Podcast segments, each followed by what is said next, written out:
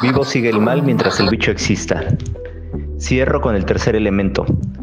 La globalización, esa que nos vendieron para integrarnos comercialmente, aprovechar las ventajas comparativas, facilitar los flujos financieros, ser dependientes unos de otros, aunque coloquialmente se le conoce como interdependencia, porque significa unirnos para transformarnos y lograr por fin la liberación democrática tan esperada por todas y todos. En síntesis, todo lo anterior se reduce a una sola regla comercial con protección de inversiones privadas y transnacionales, bienes naturales limitados finitos, mercantilizados para su extracción, sin importar el daño social y ambiental que suceda, y una población de 8 mil millones de habitantes con intensas proyecciones inducidas de consumo, pero descomunalmente asimétricas. Sirvo un ejemplo para darme a entender mejor tomando en cuenta una pequeñísima porción de lo que significa una ocurrencia comercial de la compañía Apple al elaborar solamente 2 millones de relojes destinados al 0.025% de la población mundial con 18 quilates cada uno. Ello implica 3.6 gramos de oro para cada reloj.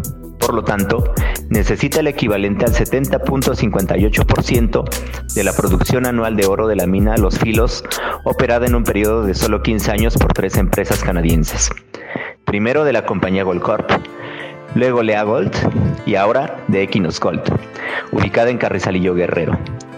Imaginemos ahora la tan proyectada transición energética en la que nos hipnotizan cuando nos dicen que pretenden sacar del mercado aproximadamente 1.500 millones de autos que se estima hay en el mundo, para empezar a rodar un novedoso carro eléctrico que utilizará 23 metales diferentes, incluyendo el litio. Reflexionemos estas preguntas. ¿Cuántas minas nuevas se necesitarán para sustituir solo el parque vehicular del planeta? ¿Y si será que el planeta nos alcanza para ello? Considerando esas proyecciones, ¿en verdad tenemos certeza que la nueva ley proyectada evitará los costos que cargaremos a causa de aceptar, a nombre del progreso, la continuidad de la degradación ambiental y perpetuar atentando contra la vida?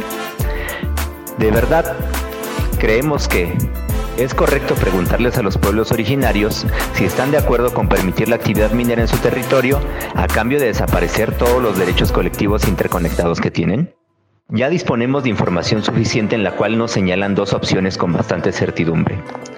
Podemos parar y repensarnos desde los componentes fundamentales de la vida o podemos seguir bajo la soberbia de que podemos hacer de la vida lo que queramos, aun si esta última decisión se realiza de forma soberana bajo el gran espíritu democrático y de respeto a los derechos humanos. Aun considerando que, ahora de forma obligada, se pregunta a los pueblos si quieren matar la vida a cambio de aprovechar lo más mundano del capital y continuar dándole la razón a los mal llamados países desarrollados, que son los principales expoliadores de los bienes naturales de los también mal llamados países subdesarrollados. En todo el mundo sabemos que se llama acumulación por desposesión.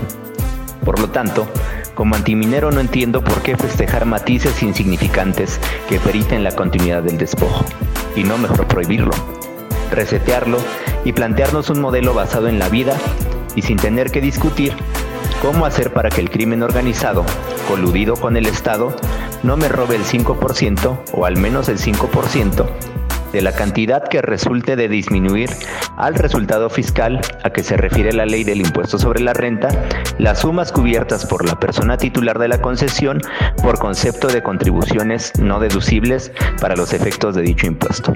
Artículo 13. Que ahora prometen en donde los terribles daños a la salud que enfrente por aceptar un proyecto minero no me los tengan que resolver con el mismo modelo de atención a la salud que tiene Dinamarca, el cual creímos era mejor que el mexicano, pero para sorpresa de todos es mucho peor. ¿Cómo construir un modelo que no geste divisiones sociales, que no destruya para siempre la naturaleza y nos deje sin agua? Y tal cual se propone en Tanatia, empecemos a construir un modelo que se plantee terminar de facto con la absurda obsesión de utilizar al planeta siempre y solo con fines comerciales.